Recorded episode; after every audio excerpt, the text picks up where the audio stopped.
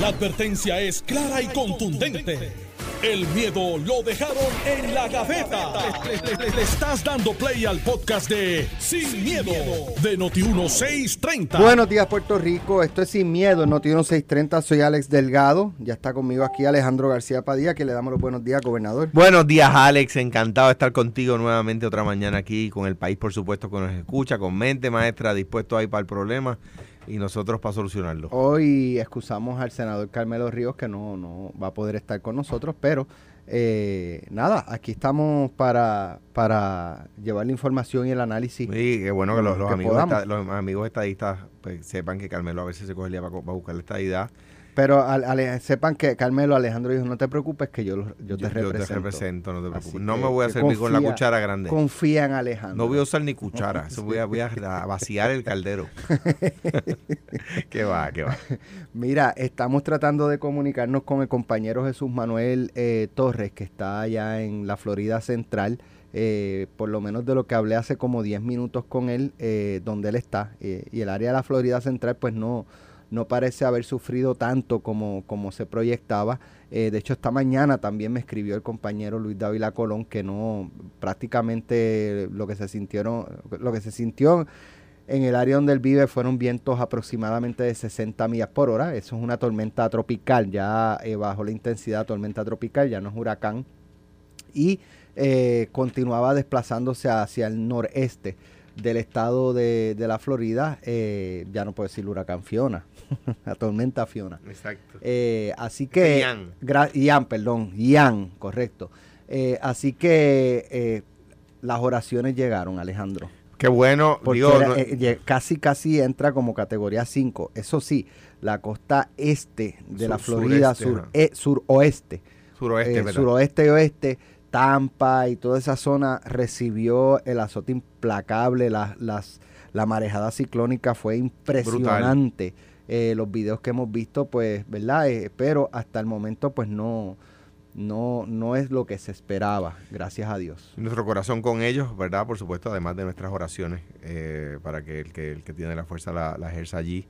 Y, y también con la gente del oeste de Cuba, ¿verdad? Que primero sintió esa, yo creo que como tormenta todavía en Sí, aquel momento. sí, yo creo que se intensificó fuertemente ya bien- saliendo, saliendo de, de Cuba. de este, Cuba, me parece Y nada, en la Florida, pues por supuesto, pues ahora nos toca a nosotros, eh, eh, ¿verdad? Ayudar, dar la mano en todo lo que se pueda. Ellos estuvieron ahí para nosotros cuando lo necesitamos, pues estaremos nosotros ahí para ellos. Esa área en Cuba de eh, Pinal del Río es espectacular. Son campos hermosos. ¿Tú Eh, corriste bien por todo parecido, sí, bien parecido a, a- aquí a los campos de, de Puerto Rico y, y de verdad que los, los cubanos son con los puertorriqueños. Este, por eso es que pues, eh, ¿verdad? Yo cuando vi lo, lo que estaba pasando allí, pues un poquito, ¿verdad? Me acordé Claro. de, de la vez que tuve la oportunidad de visitarlos y, y nada, nuestras oraciones con ellos, nuestras oraciones con los hermanos puertorriqueños y no puertorriqueños que viven en el estado de la Florida. Esta mañana también dialogué con una amiga, con Ginette, que eh,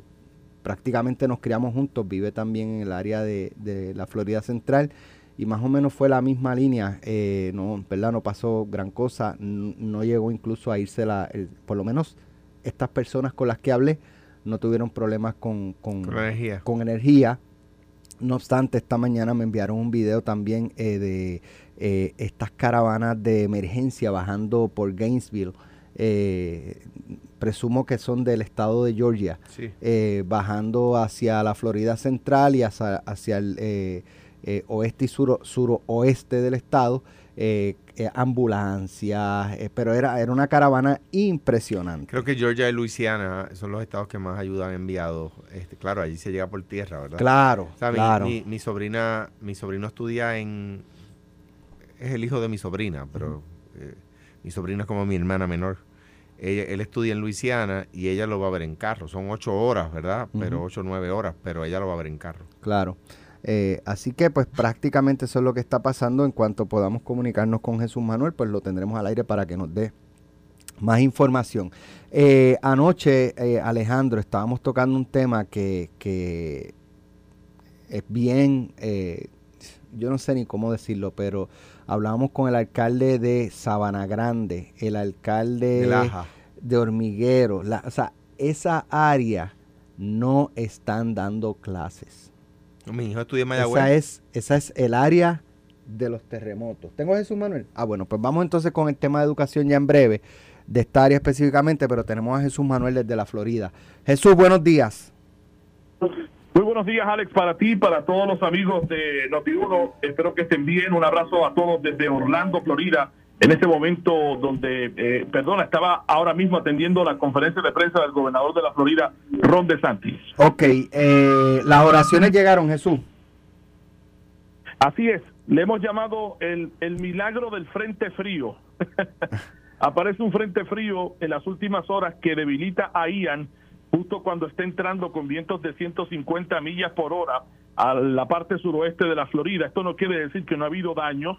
Hay niveles catastróficos. El gobernador de la Florida, Ron DeSantis, acaba de mencionar hace escasamente segundos en la conferencia de prensa que nunca se había visto una marejada ciclónica tan grande en el estado como la que causó el huracán Ian en áreas como Naples, Fort Myers, eh, en el condado de Charlotte, donde hay cantidades de puertorriqueños y hay cantidades de hispanos eh, grandes viviendo en esa zona suroeste de la Florida. Los daños son catastróficos. Ahora, eh, este frente frío lo debilita y por supuesto que lo convierte en una tormenta tropical.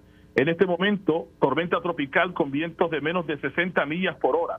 Eh, y esto es lo que está ocurriendo. Lamentablemente, Alex y amigos que nos escuchan en la Florida, eh, según el meteorólogo senior de Weather Channel en español, que estuvo conversando con nosotros hace unos minutos, la lluvia y las ráfagas de viento para la Florida Central, Orlando, Kissimmee, toda esta zona, van a estar presentes hasta horas de la tarde de hoy. Luego del mediodía va a pasar lo peor por la Florida Central. Los amigos de Jacksonville eh, van a recibir bastante lluvia e inundaciones en el área del río San Jones pero ahora mismo eh, este fenómeno atmosférico Ian está a 8 millas por hora moviéndose hacia el noreste, lo que lo pone muy lento moviéndose sobre la península y dejando graves daños, por supuesto, en términos de las lluvias y de inundaciones. En este momento, mientras conversamos, ah, para los amigos de Puerto Rico, desde acá, desde la Florida, en Kissimmee se están llevando a cabo operaciones de rescate donde han tenido los rescatistas que activar lo que son los, los botes de aire eh, para poder rescatar familias que quedaron eh, en medio de una inundación en una de las principales carreteras de eh, del, área de Kissimmee, que ha sido también gravemente afectada por inundaciones. Pero le decimos el milagro del Frente Frío porque logró que no impactara la Florida como un huracán categoría 5 por tanto tiempo, inmediatamente bajó a categoría 2 y luego a categoría 1 en tiempo, verdad, récord de algunas horas. Y esto pues provocó que tanto Tampa eh, como otras áreas que estaban previstas de tener eh, significativos vientos y, catastróficos vientos y también manejada ciclónica se salvara de un evento mucho peor. El gobernador de la Florida ha eh, confirmado que hay más de dos millones de personas que se encuentran sin servicio de electricidad y está agradeciendo porque hay personas que a nivel de toda la nación han respondido las personas que se preguntan cómo pueden ayudar. Eh, Florida Disaster Fund.org, esa página hay un fondo que el gobierno ha activado que está a través de la página del gobierno de la Florida y lo que están solicitando es eh, que usted haga la donación eh, monetaria que pueda para ayudar a la reconstrucción de estos amigos que han perdido casas, han perdido negocios y ese esfuerzo está a cargo de la primera dama Casey DeSantis que de hecho estuvo en la conferencia de prensa. Alex. Eh, Jesús, eh, entonces fueron dos millones de abonados, de clientes que se quedaron sin servicio energético. Eh, tú me habías comentado que por lo menos en, en tu área no había ocurrido eso. No, en el área de, del área de Orlando en el sur y en el área del condado Oceola, donde está Kissimmee, eh, San Cloud y el área de una carretera muy conocida que se llama la Narcoosee Road, son pocas las personas que, que fueron afectadas con el servicio de electricidad pero sí hay unas áreas donde árboles cayeron y, tumbaron el tendido eléctrico, pero las brigadas no han parado de trabajar desde ayer eh, restableciendo el servicio y eso ayuda a que el número pues no se dispare tanto. Y por supuesto ya al mejorar las condiciones acá en la Florida Central, menos de 40 eh, villas por hora, pues las brigadas salen a limpiar y se espera el restablecimiento del servicio bastante pronto. Pero yo creo que es un poco más. En las próximas horas eh, cuando los rescatistas y, las compañías de electricidad empiecen a entrar a áreas como Naples eh, y otras áreas, vamos a ver que ese número se va a disparar y vamos a tener eh, muchísimas más eh, personas sin electricidad. 2.2 millones, Alex, es el número exacto ahora mismo. o sea, esos 2 millones de, de, clientes del servicio energético deben ser entonces principalmente esa área que fue la más afectada, con, por donde con más fuerza entró, aunque se debilitara después. Sí, tenemos el mapa, tenemos el mapa de, de los de los cortes de electricidad y en el suroeste estamos hablando de el mapa está en anaranjado, o sea, quiere decir que la mayor cantidad de personas que ha quedado sin electricidad está en el suroeste de la Florida. Y por supuesto, pues ahí vamos a ver qué se puede hacer con los con los daños eh, que van a ocurrir, porque el gobernador mismo explicó que todas las compañías tienen brigadas, ya tenían brigadas eh, que han estado trabajando arduamente, ya estaban destacadas, cerca de 30 mil eh, funcionarios de diferentes estados y de diferentes compañías eléctricas que estaban esperando para, para, para el GO, que eso ocurrirá en esta mañana, pero obviamente en esas áreas de Naples y en esas áreas de Fort Myers y en áreas del suroeste hay eh, infraestructura que va a ser obviamente arrancada y que fue arrancada de raíz, que tiene que no es reconectarla, es comenzar a reconstruirla y esa precisamente ha sido la expresión del gobernador hace unos minutos de la Florida, que en estas próximas 72 horas el enfoque del gobierno va a ser en búsqueda, en, en, poner a las personas seguras y la tercera en poder eh, salvar vidas. O sea que todavía están en esa fase por las próximas 72 horas. Eh, hasta el momento, eh, respecto a fatalidades, personas que hayan perdido la vida en este, ¿verdad? Por esta situación. Bueno, el gobierno no ha dicho eh, nada sobre esto en la conferencia de prensa. Sí nosotros, los medios de comunicación acá, eh, hemos estado recibiendo una, eh, unas informaciones. La primera es un hombre de 72 años de Deltona que se ahogó, literalmente se ahogó cuando fue fuera de su casa para drenar su piscina en medio del huracán Ian y lamentablemente eh, tuvieron que responder a su casa en Poinciana a la una de la mañana después que la, la, la, la, persona, la, esposa, reportara que este hombre se había desaparecido cuando salió. Los, lo comenzaron a buscar, lo encontraron y bueno, estaba respuesta en un canal detrás de su casa de agua y esto pues lo está informando el, la oficina del sheriff eh, de este condado que, es parte de Poinciana, y aunque le, dieron CPR y los paramédicos estuvieron allí, la víctima no se pudo revivir y fue pronunciado muerto en el hospital. El hombre tenía 72 años y es parte de lo que ha confirmado la oficina del sheriff del condado Volusia en un comunicado que nos ha llegado. Así que esto es lo que sabemos al momento sobre muertes en particular. Eh, desde ayer se está haciendo el llamado de parte de las autoridades en la Florida que las personas se queden en sus hogares, el fenómeno no ha pasado, se está moviendo a 8 millas por hora y vamos a tener este evento con nosotros en la Florida hasta el viernes, donde finalmente salga de la península como tormenta tropical y hay algunos modelos que están apuntando a que vuelve a reorganizarse a categoría 1, pero ya cuando esté fuera de la Florida. Sin embargo, vamos a ver cómo las personas pueden pueden mantener eso porque hay algunos que se desesperan y, salen a novelear. Así que por eso han ocurrido los rescates en el área de Kissimmee, que es el que te estaba mencionando, donde hubo que traer hasta botes de, aire para rescatar una familia en Benita Boulevard, pues el auto quedó prácticamente tapado hasta la mitad eh, en el agua, en el río que se causó en Kissimmee, en esa avenida. Bueno, Jesús, gracias por toda esta información, este, ¿verdad? Eh, vamos a seguir pendientes de, de usted y lo que esté pasando allá a través de, pues, obviamente vamos a estar llamándote, pero vamos a estar monitoreando también Acción 90 7.9. Gracias, Alex. Gracias a todos. Un abrazo por estar pendientes a nosotros aquí en la Florida. Siempre. Acaban de escuchar al compañero Jesús Manuel eh, Torres reportando, ¿verdad? Hasta el momento eh, lo que se reporta es una persona que retó, ¿verdad? Este, pues quizás tuvo una situación con, con el drenaje de la piscina, a lo mejor pues pensó que, que pues la cantidad de agua iba a afectar, a lo mejor iba a entrar a la casa y déjame salir a, resolver esto y y pues le costó lamentablemente eh, la vida. Pero gracias a Dios, ¿verdad? Pues que dentro de, las circunstancias pues no nos han reportado tantas fatalidades hasta el momento. Así que por ese lado pues, pues mucho que agradecer al Señor. Eh, Alejandro, habíamos dejado el tema de, la educación eh, del, país cuando regresemos de la pausa más adelante. Quiero analizar contigo si tú percibes, y yo daré mi opinión, sentido de urgencia del gobierno en el manejo de esta emergencia. Pero respecto a la, a la educación, o sea, esta, estos estudiantes del área suroeste de Puerto Rico no salen de una para que los metan en otra, ¿verdad? No, es que ellos se metan en otra. Eh, terremotos, suspendidas las clases. Luego pandemia.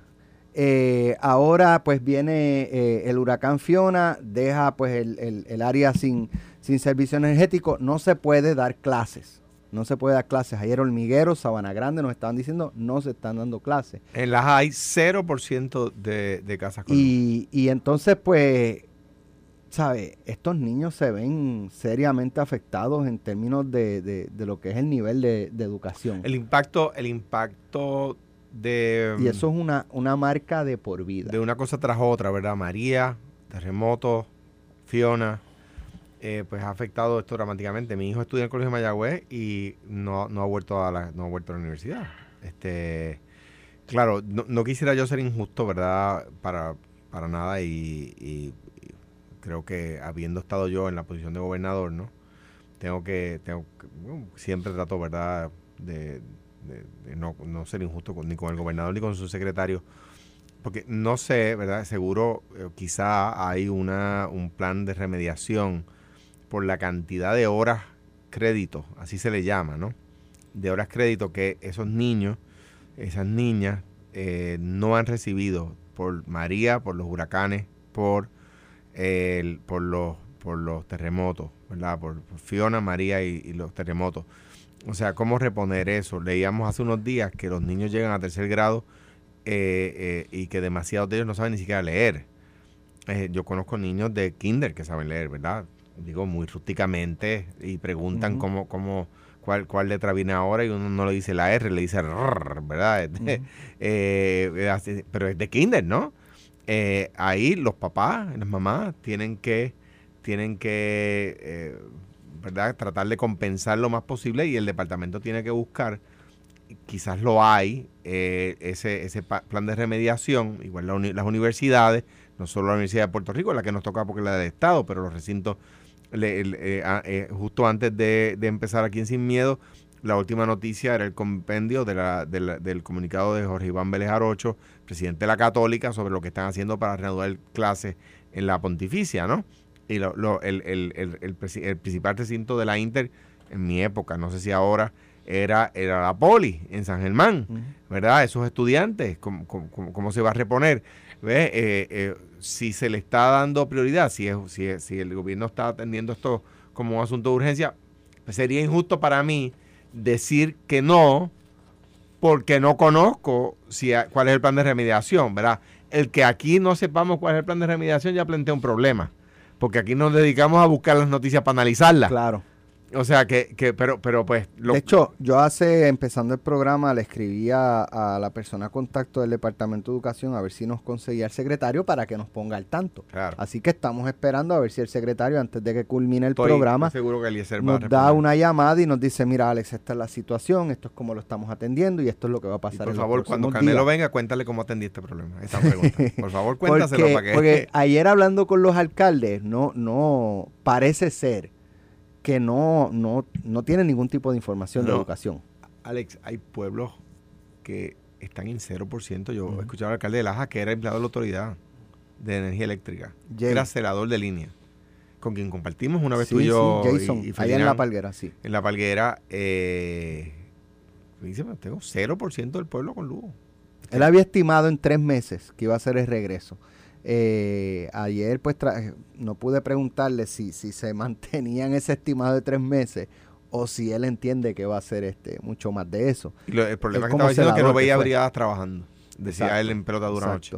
De hecho, el alcalde también de, de Ponce, eh, Luis Irizarri Pavón, me decía, o, nos decía más bien, que, que, no había visto un aumento de brigadas en, en su municipio. Amner Gómez nos había dicho días antes que, ya se estaba dando la dinámica de pues por ejemplo, si casi toda la zona metropolitana está ya energizada, pues quizás necesitas menos brigadas para atender lo que falta. Y entonces mueves una cantidad mayor de brigadas al área suroeste para acelerar, si hay que eh, eh, levantar postes, tirar cables. Y, como Carmelo no está, que él, es el, senador del distrito de Guaynabo y Bayamón, los alcaldes de Guaynabo y Bayamón están que trinan. El alcalde de Guaynabo, Eduardo dijo que Luma no compone nada. Y, y Eduard es, conoce el sistema, porque estaba a cargo de Guaynabo para la Autoridad de Energía Eléctrica. Correcto. Y Ramón Luis, pues ya ustedes saben lo, lo ¿verdad? Lo, lo que ha planteado. Pero nada, vamos, vamos a tocar ese tema de, si tú ves en el gobierno un sentido de urgencia eh, en el manejo de esta emergencia y, y, otros temas. Pero antes, tras el paso del huracán Fiona en la isla, la Cruz Roja Americana activó más de 200 respondedores en desastres. Hasta la fecha han realizado sobre 2.500 evaluaciones de daños y entregado más de 25 mil cajas de meriendas y alimentos, entre otros artículos.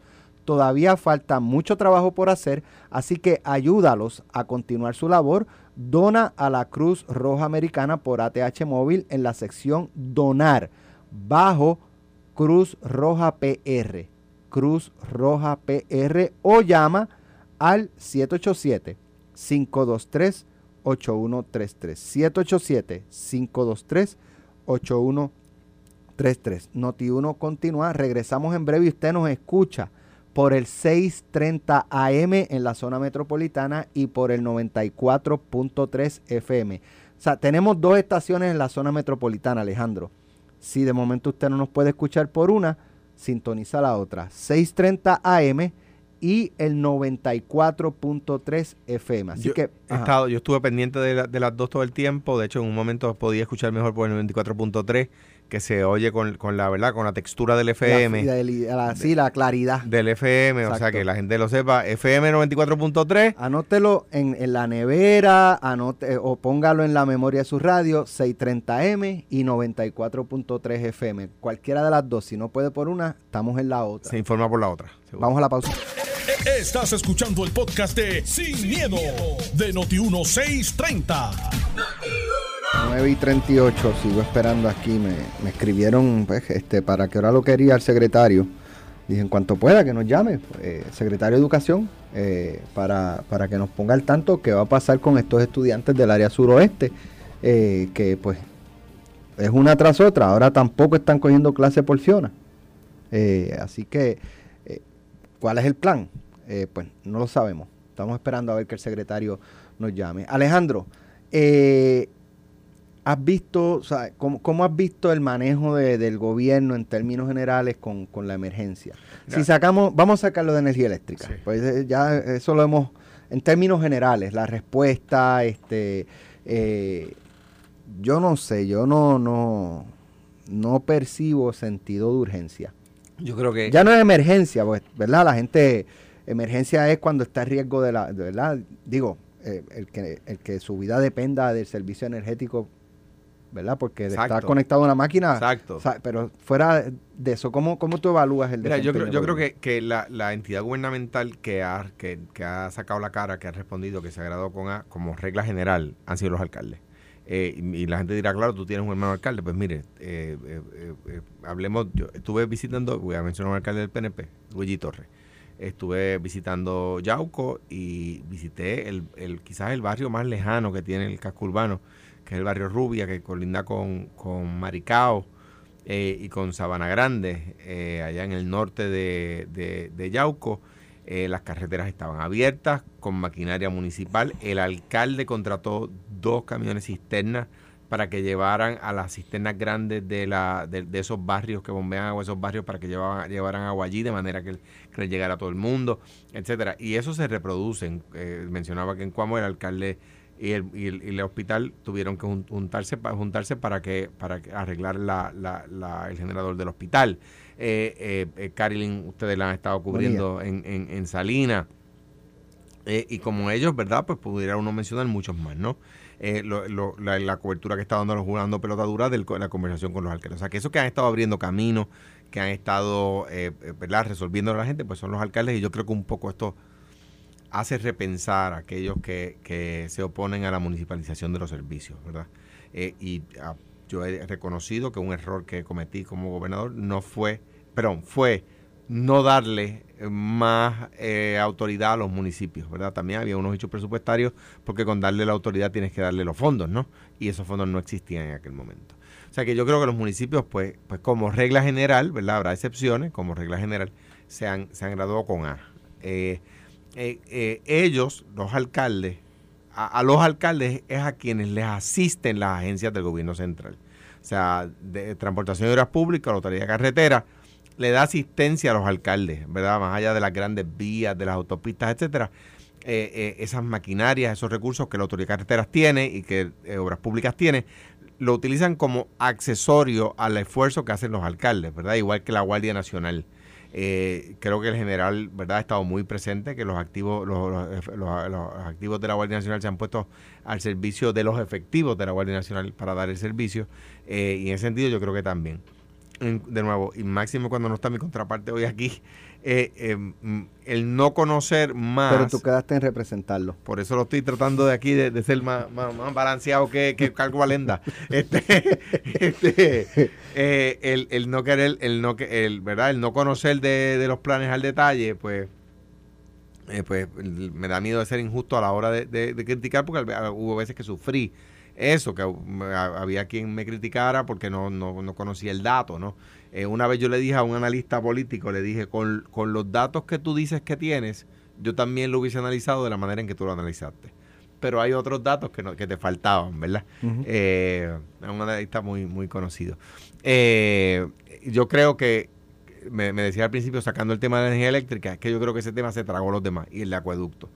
Yo creo que acueducto, ¿verdad? Pues, pues falló en una más fácil que la que tuvo eh, Eli Díaz Atienza, eh, que fue el huracán María, ¿verdad? Eh, y, pero nada, eh, mm, decía Jorge Washington en su discurso de despedida que no era consciente de haber cometido e-, errores intencionales, pero que era demasiado consciente de sus defectos para pensar que no cometió errores. Es decir, yo estoy seguro que en, una emergencia como esta nadie comete un error intencional. Yo, dos cosas uno se plantea, y yo creo que la inmensa mayoría de, la isla, de, de, los ciudadanos se plantean, cómo tropezamos siempre con las mismas piedras. Y no es una cuestión de, o sea, hemos, de María para acá hemos tenido distintos gobernadores manejando distintas emergencias, pero lo que es consistente son los mismos errores. ¿Por qué? Es un problema de planificación. Yo de ahí puedo decir, ¿verdad? Yo no tuve huracán ni grandes tormentas que, que, atender. Por eso digo, de, María para acá. Exacto. Ricardo Rosello manejó, le tocó manejar María. Wanda Vázquez le tocó manejar terremotos. terremotos y la pandemia. Y la pandemia, pero más terremotos, ¿verdad? Así, de desastre natural. Exacto. este, y entonces a Pedro Pierluisi le toca Fiona. Y, y yo creo que la, frustración principal de la gente es que vuelve los mismos problemas. Y es con la respuesta. Entonces, o sea, decía ayer Ferdinand, eh, estamos hablando fuera del aire y, y, yo totalmente de acuerdo con él. dice, ¿cómo no, no se separa quizás? Pues mira, si los alcaldes son los respondedores, los primeros respondedores en términos gubernamentales, eh, son los alcaldes y el gobernador todos los gobernadores creen en los alcaldes y sus capacidades. ¿Por qué no, no separan una cantidad de dinero y le compran equipos a los municipios? Eh, ¿Cómo es que le dicen puerca? Las diggers, este, las excavadoras. excavadoras, este, camiones. Bulldozers. todo ese tipo de cosas. Y se, se, ¿verdad? Se les da, se les entrega esos equipos a los municipios porque cuando ocurra la emergencia, son los en lo que llega una de la Guardia Nacional de, de, de, San Juan o de Salinas o de, ¿sabes? Y pueden así quizás los alcaldes, hay alcaldes que los tienen, pero no todos tienen la capacidad económica por la razón que, sea. Que le dan buen mantenimiento, hay alcaldes que no, pero, eh, pero así es como lo dice. Pero tú haces, tú los entregas, ah, después este, cuando venga eh, la, emergencia y tal municipio no respondió, ah, es que se me rompió una pieza y tú esperabas que también el gobierno te diera, la, ¿sabes? Te entregaron el equipo, manténlo. Dale, dale, buen mantenimiento. Mira, El, se aprobaron y la Junta de Supervisión Fiscal, en este caso no pueden echarle la culpa a la Junta de Supervisión Fiscal, autorizó que se destinaran qué sé yo cuántos cientos de millones del fondo de emergencia. Pues, ¿qué, qué, cuál fue la primera reacción del gobierno central? Acaparar el jugar con las cartas pegadas del pecho. No lo voy a hacer yo porque, pues, porque hay unas elecciones, ¿verdad? Cuando en realidad, y esto no es el gobernador, estos son funcionarios debajo de él, no se dan cuenta que si sucede durante la administración de, de Pierluisi, la gente se lo va a adjudicar a Pierluisi, aunque lo haya hecho el alcalde Cuamo, o aunque lo haya hecho el alcalde de Laja, ¿verdad? Eh, eh, eh, este, en, este, momento, o sea, que queden unos pocos pueblos con el 100% de sus facilidades sin luz, eso le hace daño al gobernador. Eso le hace daño al alcalde, popular o PNP, que sea de ese pueblo. Entonces, ¿qué pasa? Hay, los que están debajo del gobernador no pueden jugar con las cartas pegadas del pecho de, de esa forma. si tienen la autoridad, como la tienen, para soltar esos fondos a los alcaldes, pues que lo suelten. Mira, estamos, está a punto de terminarse el segundo año del cuatrenio, ¿verdad? La empresa privada del Core 3 sigue aguantando los chavos, sigue aguantando la subasta, sigue aguantando las autorizaciones. Eh, eh, la BOI está tratando, de, peleando con ellos a favor de los municipios, ¿verdad? Y los reconozco, como lo dicen los alcaldes populares y los PNP. Tiene un equipo de trabajo allí de primera, pero la empresa privada que tienen contratada allí sigue siendo un desastre. Mire, quítenla. ¿Por qué? Porque subasta que se adjudique ahora en, diciembre o enero y viene un contratista y le impugna, esa obra no se ve este cuatrenio. Cortesía de, de esas personas incapaces, incapaces, que tienen tres contratados allí, porque son unos incapaces. Estoy generalizando, lo sé. Seguro en esa empresa también trabaja uno que otro que sea eficiente. Pero aparentemente, según yo he podido contactar con alcaldes de los dos partidos, no es un tema político, no es un tema político, esa empresa privada que tienen allí son más burocráticos que la FEMA de Trump. Eso me lo dijo el otro día un alcalde. Son más burocráticos que la FEMA de Trump. ¿Pero quién los tiene contratados? El gobierno de Puerto Rico. Mire, le deberían dar una patada que le tengan que sacar por cesárea el zapato. Alejandro, antes de irnos, una semana después de que Fiona ocasionara daños estimados en sobre 3 mil millones y de que el huracán cegara la vida de 23 personas, según cifras oficiales, la jueza de distrito federal Laura Taylor Swain sacó la alfombra de los pies en una nota de nuevo día a los bonistas organizados de la Autoridad de Energía Eléctrica y a las aseguradoras municipales que respaldan la deuda de esa corporación pública al descartar por el momento la desestimación del proceso de quiebra bajo el título 3 de promesa. No, solamente, dijo, no solamente descartar por el momento, dijo, tienen hasta verano del año que viene, como quien dice, mire, mire, no, por ahí no es. O sea, no solamente es que, porque no les dio tres meses, tampoco, les dio nueve meses para, para, para eh, ¿verdad? renegociar. Y en ese sentido, de nuevo, creo que el gobierno hace bien en litigarlo, creo que el gobierno hace, hace bien en no, y eh, como ahorita, ahorita decía no sé cuál es el plan, no puedo criticarlo, tengo que decir, el gobierno hace bien en no permitir, y la Junta hace bien, en no permitir que los bonistas de la Autoridad de Eléctrica eh, eh, eh, se salgan con la suya. La propuesta de los bonistas y de, la, de las aseguradoras en la Autoridad de Eléctrica es injusta con el país, es mala con el país, es golosa, es golosa. Lo, lo, adelantábamos ayer que era muy poco probable que la, la juez cayera ante ese, ante ese reclamo, ¿verdad? de nuevo, los, los bonistas de la Autoridad de Energía Eléctrica no tienen derecho a cobrar ni un centavo más de lo que está en la cuenta en la cuenta escrow de la autoridad. ¿Y por qué me atrevo a decirlo? Porque esa ha sido la determinación de la jueza Swain en cuanto a lo que tienen derecho a cobrar los bonistas de otras corporaciones públicas. Entonces, pues uno, eso se llama en derecho, se llama impare materia. Cuando dos casos que son distintos, pero de una materia similar, uno interpreta que el tribunal va a aplicarle la misma vara porque son de materia similar, ¿verdad? Esto fue, el podcast de Sin, miedo, de Noti1630.